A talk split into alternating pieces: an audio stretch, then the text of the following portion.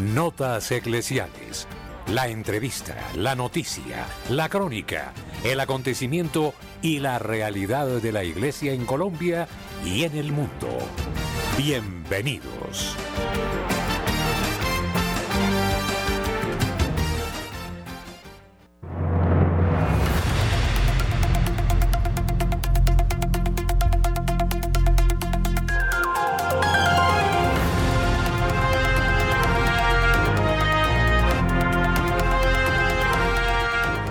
Oyentes de Radio María, muy buenos días. Son las 8 de la mañana y un minuto. Esto es Notas Eclesiales, en informativo de Radio María. Estamos mm, bajo la coordinación técnica audiovisual de Camilo Ricaurte.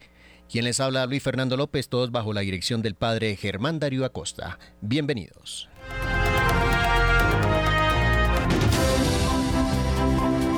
Nuestros corresponsales tienen la palabra en Notas Eclesiales.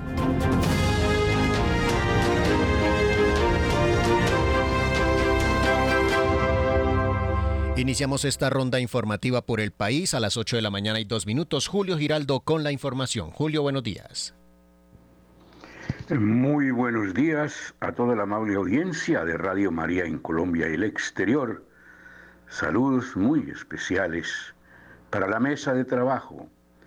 Y esto es lo que hoy hace noticia en Barranquilla y la costa norte colombiana. Continúa el malestar entre los barranquilleros por todo lo que ocurre alrededor del servicio de la energía. La preocupación ahora es por los continuos cortes que se hacen durante todos los días, con el argumento que son reparaciones urgentes que se tienen que hacer, como cambio de cables, de transformadores, de postes, de líneas, etcétera. Pero esto en estas olas de calor, en este clima que mata a mucha gente, no se ve con buena cara. Y por eso el malestar es general, agregado a lo que ya hemos dicho muchas veces en este noticiero, los altos costos de la energía y todas las arandelas que colocan en cada recibo cada mes, lo cual hace esos recibos impagables. Y también hay alerta por el dengue, enfermedad mortal transmitida por un mosquito y que se ha apoderado de Barranquilla. Se han detectado más de 800 casos. Ayer una niña murió precisamente de dengue y se dice que murió de pronto por la demora en su atención. Fue remitida de hospital en hospital. Llegó a más de tres centros de salud, a hospitales, y no daban con el diagnóstico, era que tenía dengue. Al final, la niña murió dentro de una ambulancia. Esta es la salud en Colombia, desafortunadamente cuando llega una peste de estas. Hay recomendaciones especiales entonces para que la gente evite en parte la proliferación de, esta, de este terrible virus dentro de la población, sobre todo infantil. Y se dice que como a perro en misa, le fue a toda la costa norte colombiana con el presupuesto nacional Dicen los expertos que si bien este presupuesto está aumentado, no alcanza para tanta obra que hay que hacer aquí. Especialmente en Barranquilla nos preocupa los Juegos Panamericanos que se van a celebrar aquí y que no hay presupuesto para ello y dentro de este presupuesto, y perdonen la redundancia, no aparece la partida por ningún lado. Así entonces que le están pidiendo al gobierno nacional que fije su mirada sobre la costa norte colombiana, que se fije en las carreteras tan lindas que tienen en el interior, tan amplias, tan anchas, y que aquí las vías se están deteriorando todos los días y no hay presupuesto tampoco para arreglarlas. Bien, con estas breves noticias nos despedimos hoy. Desde Barranquilla y para Radio María, Julio Giraldo. Muchas gracias, Julio. Nos trasladamos a la ciudad de Medellín. José Luis Hernández con la información. José Luis, buenos días. Saludos amigos, con los muy buenos días. Aquí llegamos desde la ciudad de Medellín con todas las noticias. Atención. Alcaldía de Medellín continuará recibiendo solicitudes para la excepción del pico y placa. La alcaldía de Medellín ampliará el plazo para recibir solicitudes para la exención de la medida de pico y placa para vehículos híbridos eléctricos en la capital antioqueña. El distrito informó que continuará recibiendo las solicitudes a través de la plataforma de la Secretaría de Movilidad de la ciudad para que los propietarios puedan hacer el registro en cualquier momento. El trámite será digital y la inscripción para estar exento de pico y placa solo aplica para automotores híbridos eléctricos, por lo que esta condición no rige para híbridos a gas o 100% eléctricos porque ya gozan de tal beneficio. En otro lado de la información, alertamos a la comunidad, atención este fin de semana, se irá el agua en algunas zonas de Medellín y Bello. Este fin de semana EPM debe realizar trabajos para modificar una válvula ubicada en el norte de Medellín y en el sur de Bello. Pues con esta tarea se permitirá transportar mayor cantidad de agua a zonas interconectadas que lo requieran. Para desarrollar estos trabajos será necesario interrumpir el servicio del acueducto a más de 50.000 usuarios del distrito de Medellín y del municipio de Bello, ubicados en los circuitos Pedregal-París que cobijan diferentes zonas del noroccidente de Medellín y del suroccidente de Bello. El corte será desde el viernes 22 de septiembre y la noche del domingo 24 de septiembre. EPM garantiza entregar agua potable a toda la comunidad. En Noticias de Iglesia, recordamos que el próximo domingo será el día de la Virgen de las Mercedes, Nuestra Señora de las Mercedes, patrona de los reclusos. Estamos haciendo votos, oración por todos nuestros hermanos presos. Desde aquí mandamos nuestra voz de aliento y esperamos que la Virgen de las Mercedes les acompañe con amor. Amigos, ha sido toda la información desde la ciudad de Medellín. Con mucho gusto y como su corresponsal en la Bella Villa, José Luis Hernández. Un feliz día para todos. Agradecemos a José Luis desde Medellín. Nos vamos ahora a la ciudad de Tunja. Víctor Acosta con las noticias. Víctor, buenos días. Buenos días, Padre Germán y audiencia de todo el país.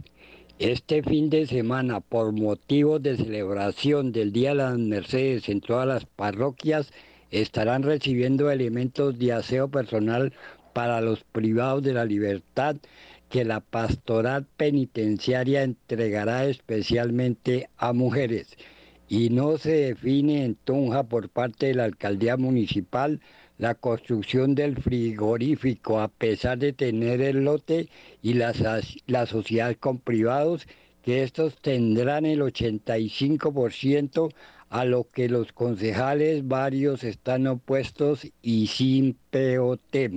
El en el colegio La Libertad, el colegio La Libertad de Samacá ganó en el concurso de robótica de alumnos de séptimo, noveno, décimo y once, a lo que fueron premiados de un día recreacional en Moniquirá en el centro Confavoy y el alcalde de Moniquirá, José Clomiro, entregó al servicio del mantenimiento de vías veredales dos potentes máquinas que fueron exhibidas ayer en el parque principal y fueron bendecidas por parte del párroco de esta importante ciudad dulce de Boyacá.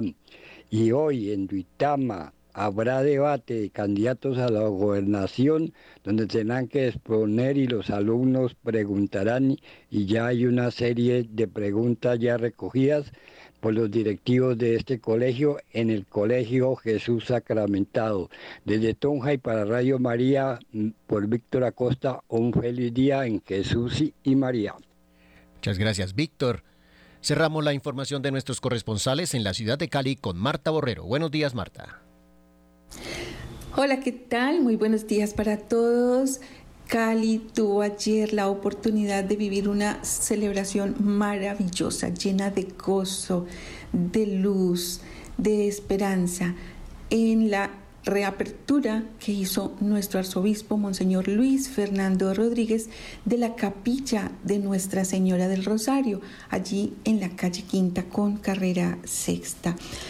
Monseñor habló y dijo que así como en el Evangelio que se leyó ayer de Saqueo, Jesús le ha dicho a Saqueo que hoy entrar en tu casa, de la misma manera dijo Monseñor, hoy Jesús le dice a Santiago de Cali, hoy quiero entrar en tu casa, Cali, entro en tu casa para decirte que desde esta capilla seré tu referente de esperanza.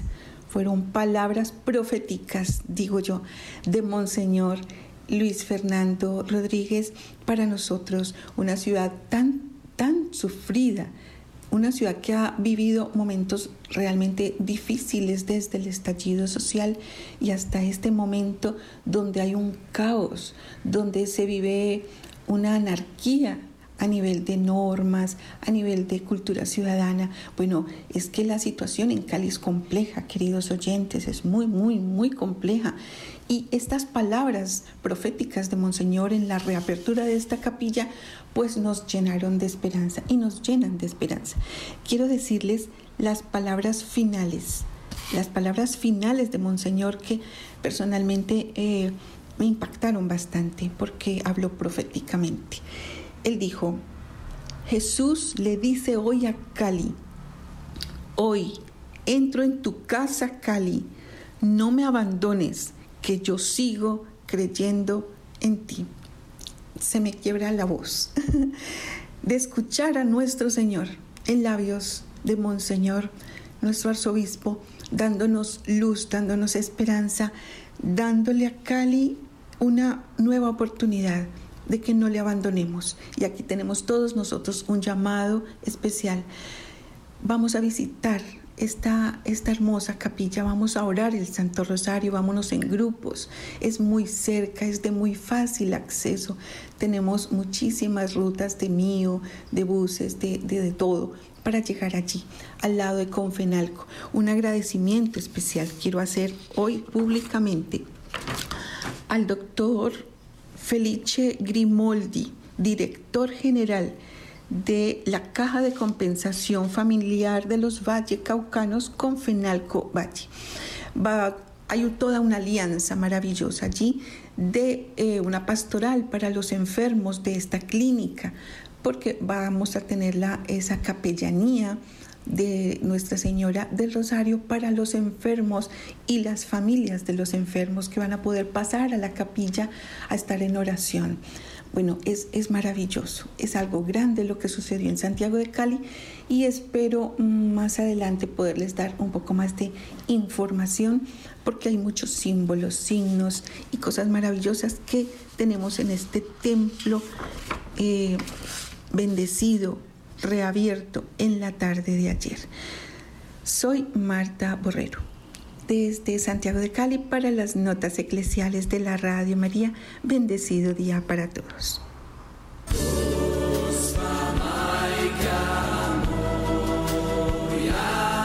Medjugorje en Colombia.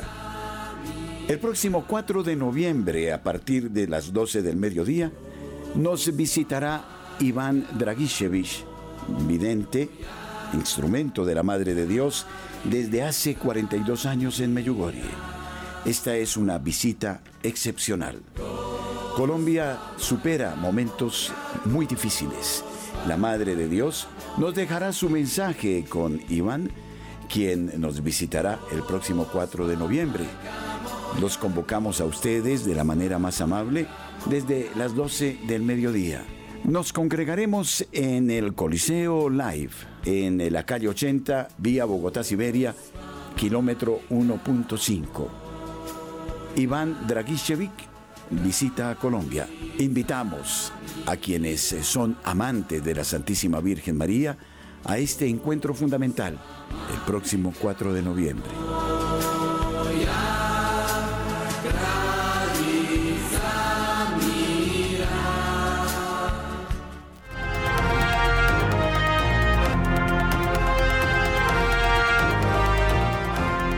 8 de la mañana 16 minutos. Hace unas semanas el arzobispado de Colonia reconvino a un párroco por realizar una bendición de una pareja gay. Como represalia, sacerdotes disidentes han celebrado en la puerta de la catedral la bendición de parejas del mismo, del mismo sexo ante 400 personas. El miércoles por la noche comenzó un servicio de bendición católica a las puertas de la Catedral de Colonia para parejas homosexuales y casadas en segundas nupcias. Según la policía, unas 400 personas acudieron a la celebración religiosa con banderas arcoíris y pancartas. El servicio estuvo organizado bajo el lema Todo lo que necesitas es amor, por varios sacerdotes de la Arquidiócesis de Colonia y otras diócesis del país. Participó también un coro de un centenar de voces. Una de las organizaciones del servicio fue la líder comunitaria Marianne Andri y que señaló deberíamos volvernos más libres y más solidarios en este mundo de mente estrecha y pedimos que todo lo que tiene amor tenga un lugar allí encuentra. Con esta celebración los organizadores reaccionan a la reprimenda de un sacerdote de la Arquidiócesis de Colonia que celebró el primer servicio religioso de este tipo en Metman en marzo. El evento de Colonia fue deliberadamente programado para coincidir con el aniversario de la toma de posesión del cardenal Rainer María Walke como arzobispo. Comenzó el 20 de septiembre de 2014 en Colonia.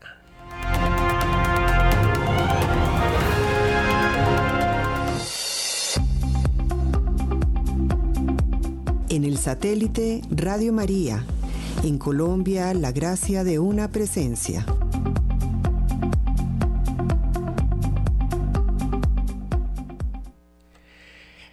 El secretario para las Relaciones de los Estados y las organizaciones internacionales de la Santa Sede ha vuelto a reiterar el compromiso del Vaticano con los Objetivos de Desarrollo Sostenible de la ONU.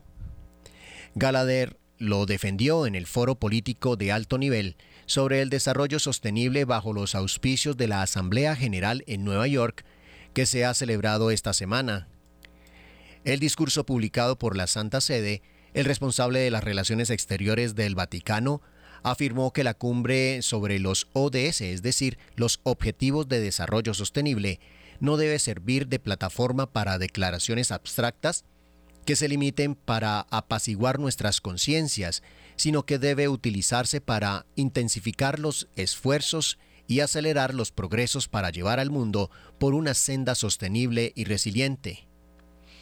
El arzobispo Paul Richard Gallagher secretario de la Santa Sede para las Relaciones con los Estados y las Organizaciones Internacionales, comenzó recordando la admonición del Santo Padre Francisco a la Asamblea General de la ONU el 25 de septiembre del año 2015, en su discurso en el Diálogo de Líderes 6 dedicado a movilizar la financiación y la inversión y los medios de implementación para lograr los ODS. Como parte del foro político de alto nivel, sobre desarrollo sostenible bajo los auspicios de la Asamblea General que se está celebrando en las Naciones Unidas en Nueva York.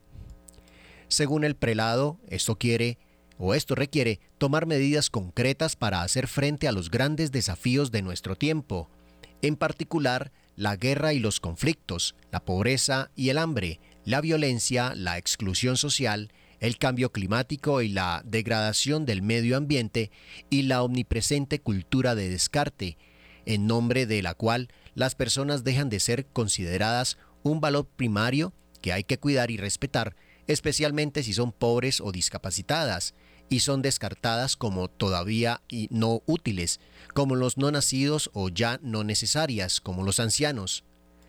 El arzobispo Gallagher reivindicó que la sostenibilidad y la resiliencia requieren medidas con visión de futuro. Por ello defendió que la Agenda 2030 no es simplemente una cuestión de movilizar más recursos y diseñar herramientas más eficaces para superar los numerosos retos técnicos que plantea la consecución de los objetivos de desarrollo sostenible.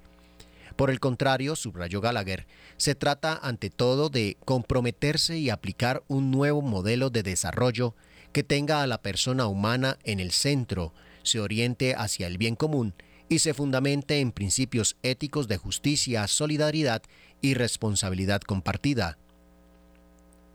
Para que la Agenda 2030 siga siendo un importante signo de esperanza, una esperanza que hace que las cosas sucedan y cambia vidas, concluyó haciéndose eco de nuevo de las palabras del Papa Francisco.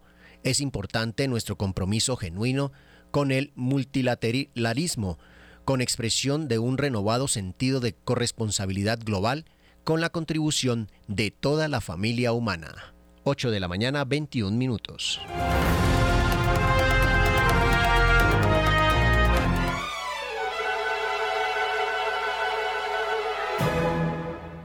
Llévate la señal Radio María. Descarga gratis la aplicación para iPhone y Android.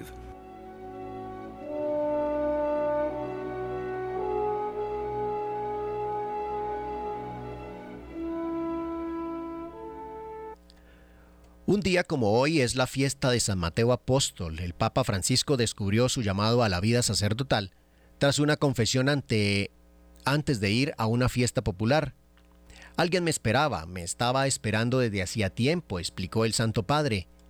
Los detalles de este episodio los contó él mismo en la vigilia de Pentecostés del año 2013, ante representantes diversos de diversos movimientos y asociaciones eclesiales quienes establecieron un diálogo directo con el sucesor de Pedro. Entre ellos, una joven le preguntó cómo alcanzó en su vida la certeza de la fe. Francisco compartió que una fecha muy importante en su vida fue el 21 de septiembre de 1953. Era el Día del Estudiante en Argentina, que coincide con el Día de la Primavera y que se celebra con una gran fiesta. Antes de ir a la fiesta pasé por la parroquia a la que asistía y encontré a un sacerdote al que no conocía y sentí la necesidad de confesarme. Esta fue para mí una experiencia de encuentro. Encontré a alguien que me esperaba. No sé qué pasó, no lo recuerdo, no sé por qué estaba aquel sacerdote allí, a quien no conocía, por qué había sentido ese deseo de confesarme, pero la verdad es que alguien me esperaba. Me estaba esperando desde hacía tiempo, Después de la confesión sentí algo que había cambiado. Yo no era el mismo. Había oído justamente como una voz, una llamada que estaba convencido de que tenía que ser sacerdote, y esta experiencia en la fe es importante, contó el Santo Padre. Más adelante en el recuerdo a este acontecimiento, al ser elegido obispo el padre Bergoglio, escogió como lema una expresión de San Beda, que hace referencia a la llamada de San Mateo, cuya fiesta es justamente el 21 de septiembre, cuya traducción, hay una traducción, miserando ate eligiendo, lo miro con misericordia y lo eligió. En la actualidad el Papa Francisco conserva esta frase en su escudo pontificio. Asimismo, siempre recomienda a los fieles leer el Evangelio de San Mateo y de manera especial el capítulo 25 sobre las obras de la misericordia. En la misa celebrada en Holguín, en Cuba, en la fiesta de San Mateo, en el año 2015, el Santo Padre destacó que cuando el Señor pasó junto al evangelista, se detuvo, no pasó de largo precipitadamente, lo miró sin prisa, lo miró con paz, lo miró con ojos de misericordia, lo miró como nadie lo había mirado antes, y esa mirada abrió su corazón, lo hizo libre, lo hizo sano, le dio una esperanza de nueva vida.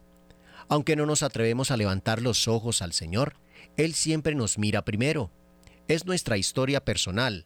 Al igual que muchos otros, cada uno de nosotros puede decir, yo también soy un pecador, en el que Jesús puso su mirada, expresó el pontífice. En este sentido, animó a dejarnos, a dejarnos mirar por Jesús. Dejémonos mirar por el Señor en la oración, en la Eucaristía, en la confesión, en nuestros hermanos, especialmente en aquellos que se sienten alejados y más solos, y aprendamos a mirar como Él nos mira. En la misa que celebró el viernes 21 de septiembre del 2018 en la capilla de la Casa Santa Marta, el Santo Padre también meditó sobre el Evangelio de la vocación de San Mateo.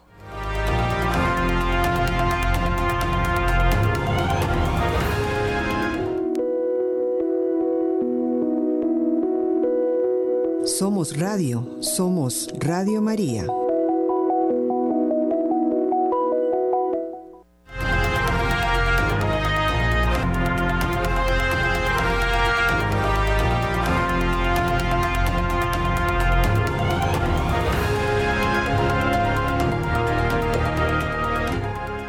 Ocho de la mañana 26 minutos. La ONG Caritas de la Iglesia obvia con este mensaje el efecto llamada que sirve para enriquecer a las mafias y poner en peligro la vida de los inmigrantes. La mayoría de la población de origen inmigrante sigue estando fuertemente concentrada y segregada en la parte baja de la estructura social española. De hecho, las personas extranjeras en situación irregular sufren mayores vulneraciones de derechos lo que provoca que la exclusión social les afecte tres veces más que la población española, asegura Cáritas. Según los datos que manejan, la irregularidad es la causa determinante de la mayoría incidencia de la pobreza y la exclusión. Estos son algunos de los datos y conclusiones que se han publicado este miércoles en un informe de la Fundación FOESA. De acuerdo con esas cifras, el 32% de las personas acompañadas por Cáritas a través de sus programas y recursos en 2022 se encontraban en situación administrativa irregular. En números absolutos se trata de 500.000 personas, un 43% más que a lo largo del 2019. El periodo medio de acompañamiento que necesitan estas personas oscila entre 1 y 2 años. Aunque los datos son insuficientes para poder aproximarnos al número real de personas en situación administrativa irregular en España, son suficientes para generar una aproximación realista y representativa sobre su situación, explica Thomas Ubrich de la Fundación FOESA y miembro del equipo de estudios de Cáritas Española. El estudio señala que existe una relación directa entre la falta de reconocimiento y acceso al derecho a la salud al acceso al empleo y las ayudas de vivienda y la mayoría y la mayor incidencia de rasgos de exclusión social en este grupo de personas. De hecho, el 28% de las personas en situación administrativa irregular vive en hogares con todas las personas activas desempleadas. En el caso de ser las sustentadoras principales del hogar, el 23% tiene un empleo sin contrato legal y sin cotizar a la seguridad social. No contar con una autorización de residencia o trabajo dificulta y mucho la inclusión laboral, pese a que se trata, a su vez, de la condición sine qua non para lograr a casi cualquier autorización por razones excepcionales, indica Thomas Ubrich. Para María Segurado, del equipo de incidencia política de Cáritas Española, el obstáculo primordial surge de la lógica intrínseca del régimen general de extranjería y de la práctica inexistencia de vías legales y seguras de entrada en España, así como la exigencia mayoritaria de un trabajo para acceder a una autorización excepcional cuando las personas extranjeras ya son nuestras vecinas. Tres de cada 10, 31%, de las personas en situación administrativa irregular, atendida por Cáritas, reconocen además haber sufrido un trato discriminatorio por razón de su nacionalidad u origen étnico, frente al 22% de las personas extracomunitarias y el 5% de las españolas. En resumen, la propuesta de Cáritas es premiar con papeles de delito o con papeles el delito de entrar de manera ilegal en España, lo cual supone una grave falta a la justicia con aquellos otros inmigrantes que entran en España de manera legal y ordenada y cumpliendo con los requisitos legales que pide el país.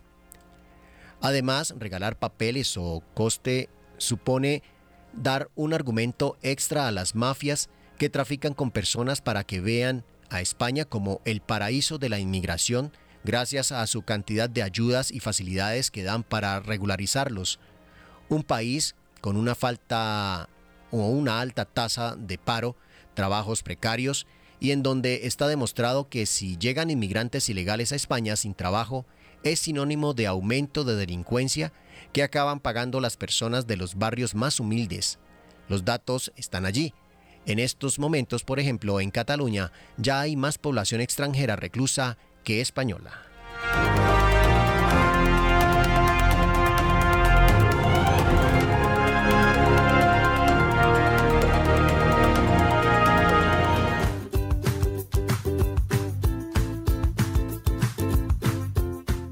Si usted es usuario de Claro en su teléfono celular, ahora podrá en Claro Música sintonizar Radio María gratuitamente y sin consumo de datos. Eso significa que usted puede bajar la aplicación Claro Música gratis, buscar estaciones de radio, localizar a Radio María de Colombia, podrá oírla con una gran calidad de audio y al mismo tiempo sin consumir datos. Para quienes tienen el servicio de Claro, es oportuno no perder esta ocasión magnífica.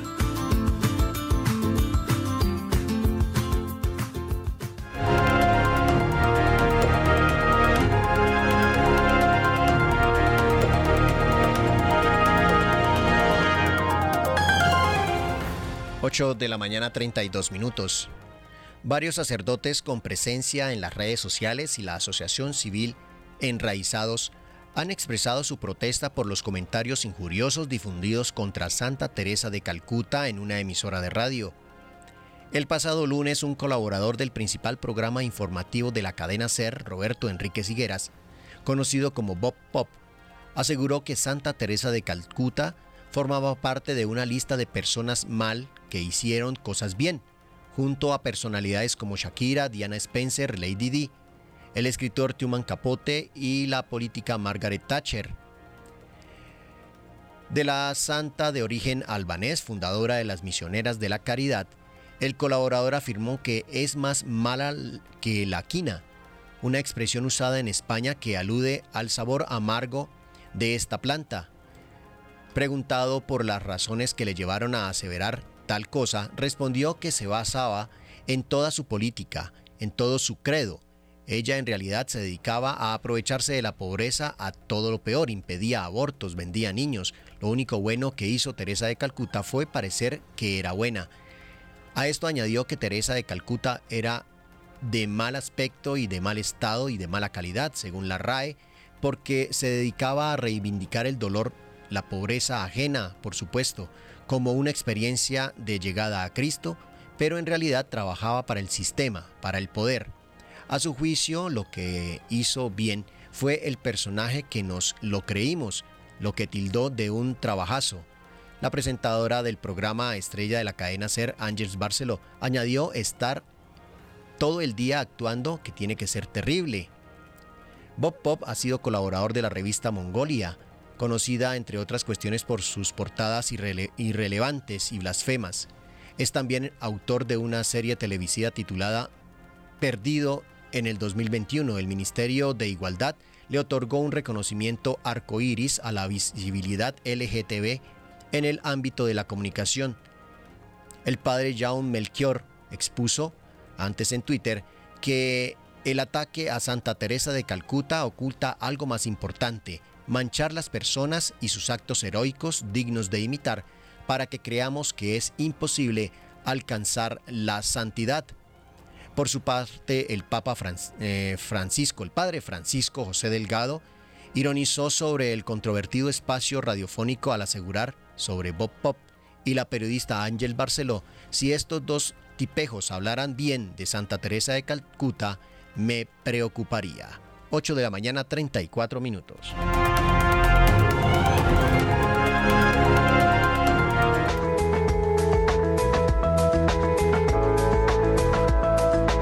En todas las horas, en Colombia, Radio María es su compañía.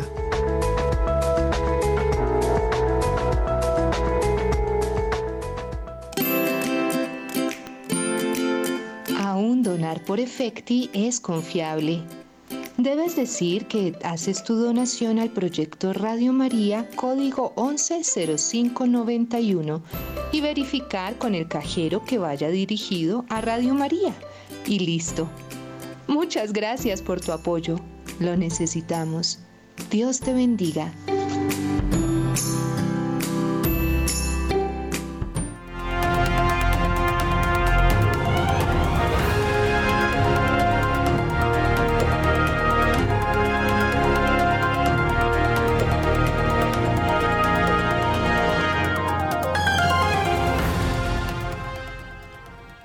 Jefe del episcopado alemán pide al Vaticano que permita la ordenación de homosexuales.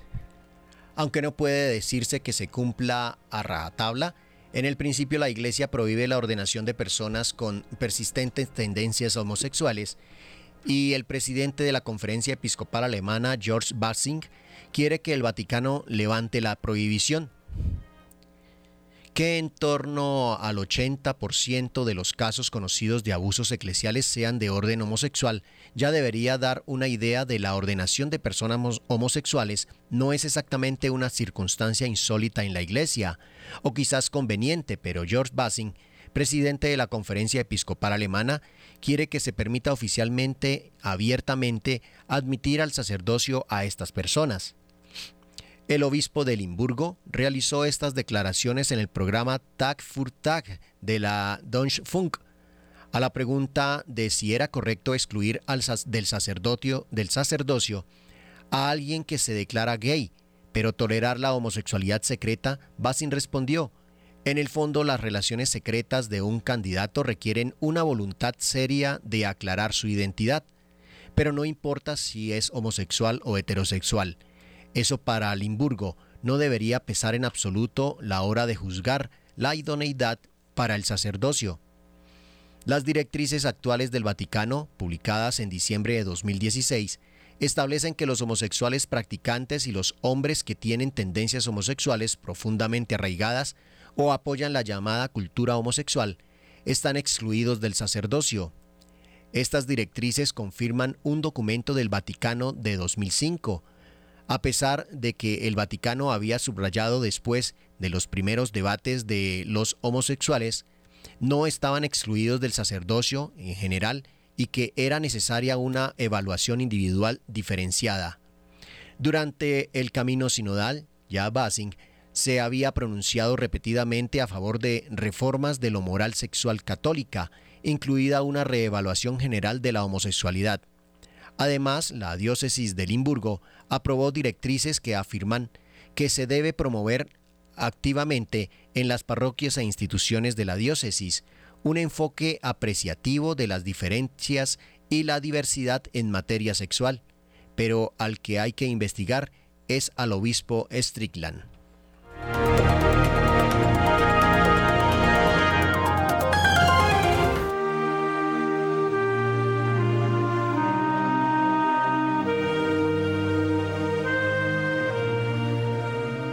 El libro de oro en Radio María es una auténtica tradición. Ustedes ya saben de las gracias y bendiciones que la Madre de Dios nos alcanza de su Hijo Jesucristo mediante el libro de oro. Incrementemos el interés por el libro de oro. Usted da un aporte libre mensual y nosotros ofreceremos las plegarias, la Sagrada Eucaristía, el Santo Rosario, la liturgia de las horas, por las intenciones de usted y de su familia. El libro de oro una fuente de bendición y un modo efectivo de colaborar con la Madre de Dios y Radio María.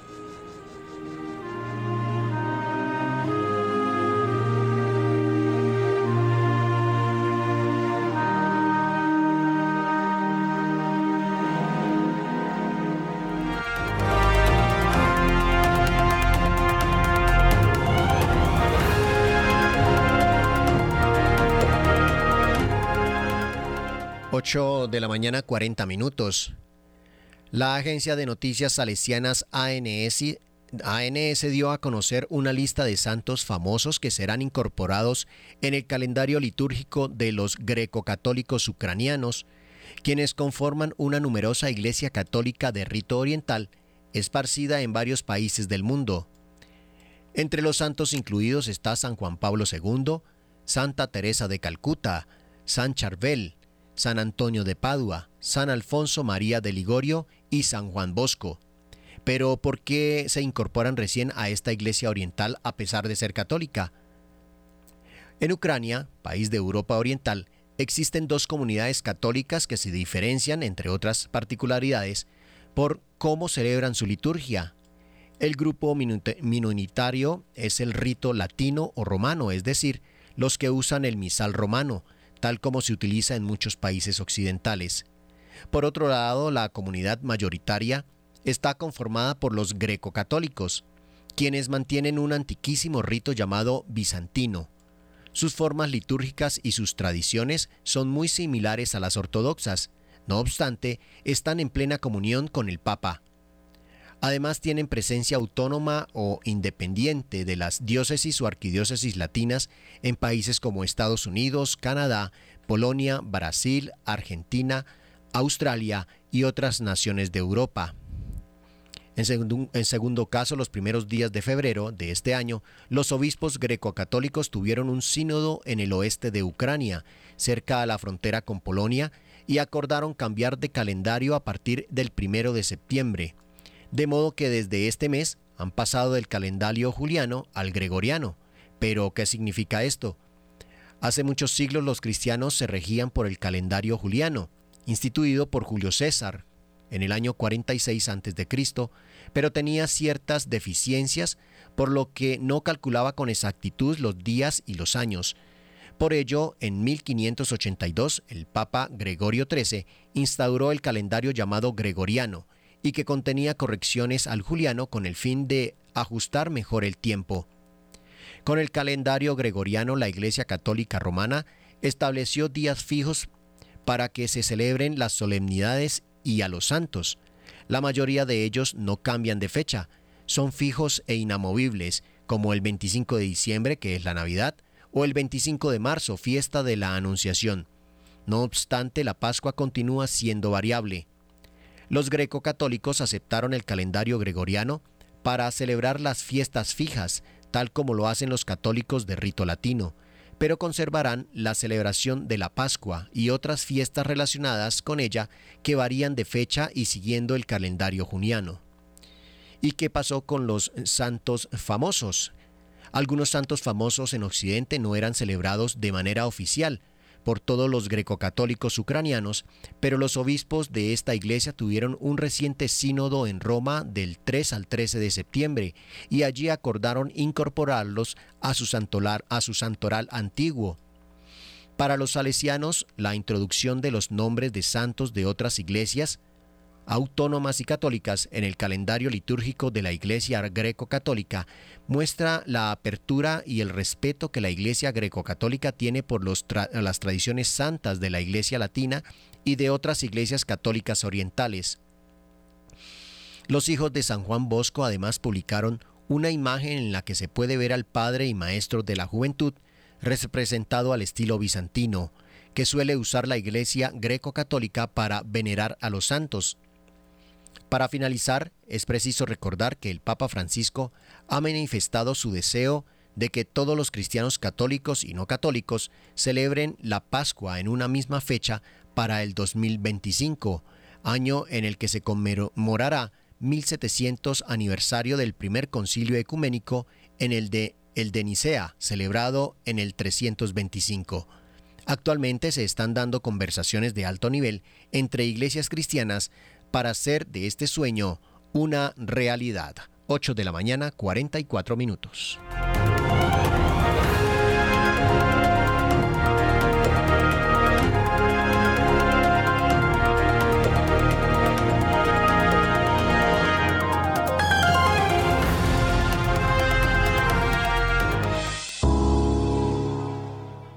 ¿Cómo escuchar a Radio María en Claro Televisión?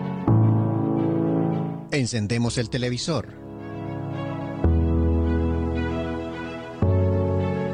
Confirmamos que el decodificador esté encendido.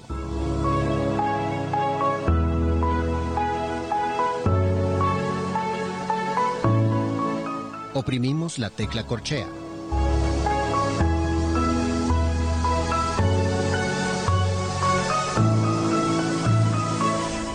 Cuando aparezcan todos los canales, oprimimos el botón de la derecha del navegador.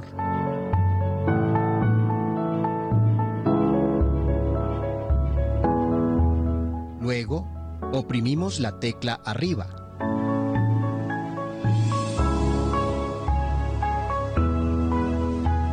Cuando esté seleccionado Radio María, oprimimos OK.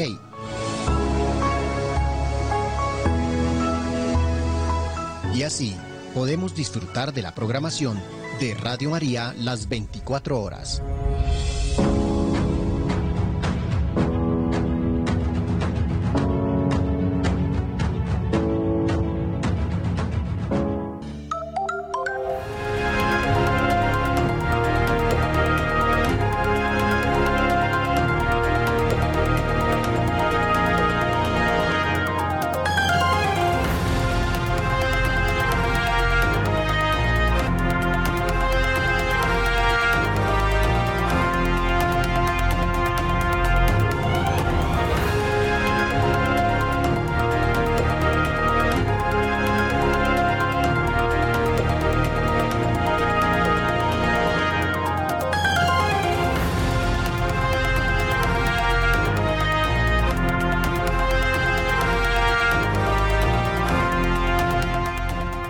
8 de la mañana 47 minutos.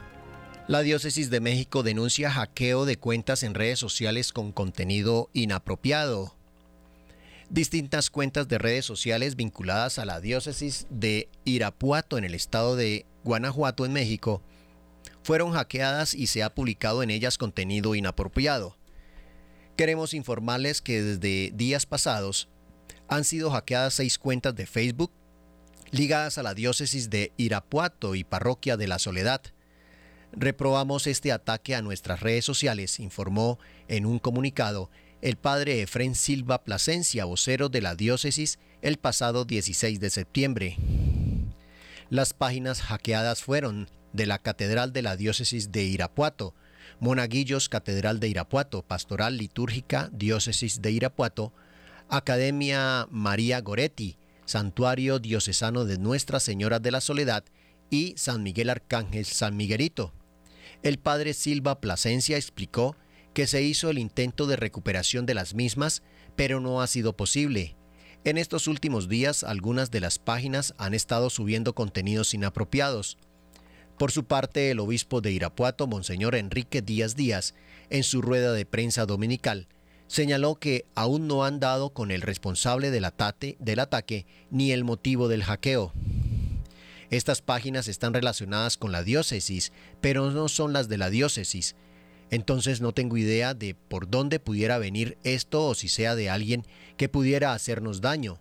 Aparentemente sí, porque al subir estos contenidos tan explícitos, tan fuertes, si se hace sospechoso, pero no sabría de parte de quién, indicó el padre mientras que las páginas de la Catedral, Diócesis de Irapuato y Academia María Goretti continúan activas y también siguen compartiendo contenido inapropiado. Las cuentas del Santuario Diocesano de Nuestra Señora de la Soledad y San Miguel Arcángel, San Miguelito, fueron eliminadas de Facebook después de varias denuncias. Las cuentas de Monaguillos, Catedral de Irapuato y Pastoral Litúrgica Diócesis de Irapuato ya se ha podido recuperar, ante la imposibilidad de recobrar algunas de las cuentas, la diócesis exhortó a los seguidores y usuarios a que ayuden reportando a Facebook estas páginas para que dicha plataforma pueda dejarlas inactivas.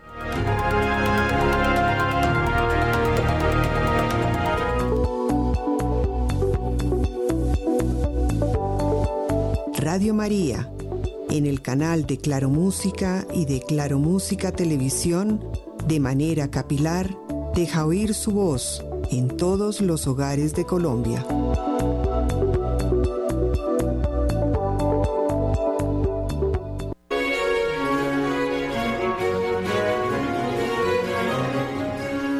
¿Crees saber qué es Dios? ¿Crees saber cómo es Dios? No es nada de lo que te imaginas, nada de lo que abraza tu pensamiento. San Agustín Radio María nos abre el misterio de los bienes eternos. Nuestro correo info.col arroba radiomaria.org.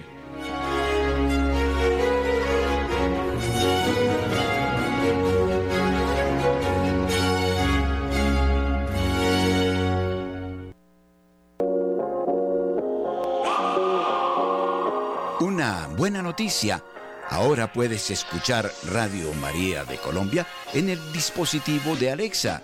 Basta que le digas, Alexa, Radio María 1220. Radio María Colombia, en Tuning.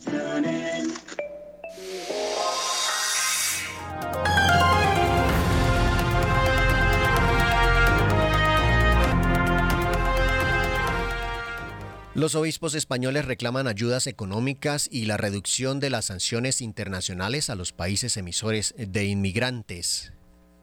Bajo el lema Libres de elegir sin migrar o quedarse, los obispos españoles han publicado su mensaje de cara a la celebración este próximo domingo 24 de septiembre de la Jornada Mundial del Refugiado. Los obispos españoles comienzan su mensaje afirmando que en verdad el planeta está debilitado por la excesiva explotación de sus recursos y desgastado por decenios de contaminación, la desigualdad crece al ritmo de la acumulación de riqueza en manos de una minoría en todos los países. En primer lugar, los prelados españoles defiende que o definen que si las personas han de ser libres para elegir sin migrar o quedarse en su tierra, es necesario garantizar condiciones de bienestar en las zonas de origen de los flujos migratorios. Por ello, solicitan que tanto allí como aquí los agentes sociales deberían realizar un mayor esfuerzo para poner fin a las injusticias económicas. Denuncian que la competitividad y la ley del más fuerte, que a menudo llevan a privar a los países más desfavorecidos de los recursos necesarios para su desarrollo, deberían dar paso a las ayudas económicas y a la condonación de las deudas, así como la reducción de las sanciones internacionales que dificultan que los estados brinden el apoyo adecuado a sus poblaciones. En este sentido, hacen una llamada de atención. También se ha de garantizar que esa decisión de emigrar o quedarse sea informada y ponderada para evitar que tantos hombres y mujeres y niños sean víctimas de ilusiones peligrosas o de traficantes sin escrúpulos. En esta línea explican que el Departamento de Migraciones trabaja en un proyecto internacional junto a las diócesis concernidas por la ruta atlántica en África y Europa para promover una guía de hospitalidad internacional y campañas de información en los países de origen o de tránsito. Mientras continúan trabajando para garantizar que toda migración sea fruto de una decisión libre, la Iglesia española quiere compartir algunos signos de esperanza para acompañar a quienes decidan migrar a nuestro país. Destacan algunos desafíos a tener en cuenta. En cada diócesis se está alentando la constitución de mesas de migraciones que coordinen y promuevan esta acogida, promoción integral e inclusión pastoral y social. También se ha propuesto a la diócesis los corredores de hospitalidad para promover la espiritualidad y la cultura de la hospitalidad en el patrocinio comunitario y la solidaridad interdiocesana.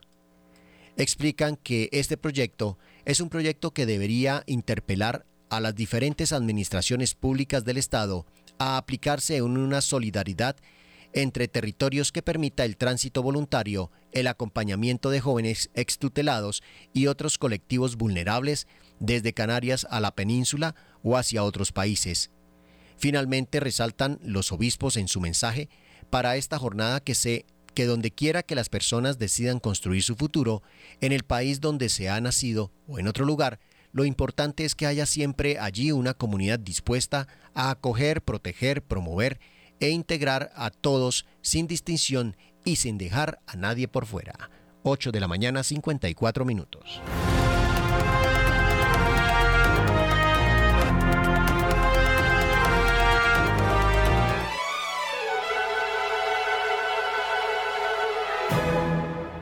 Llévate la señal Radio María. Descarga gratis la aplicación para iPhone y Android.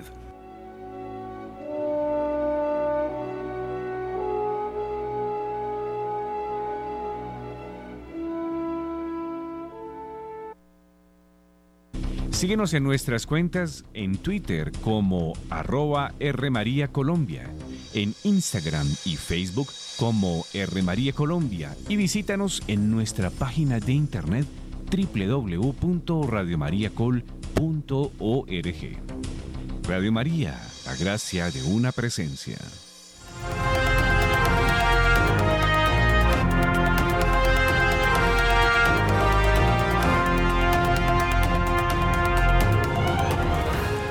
Hasta aquí Notas Eclesiales. Estuvimos bajo la coordinación audiovisual de Camilo Ricaurte, la dirección del padre Germán Darío Acosta.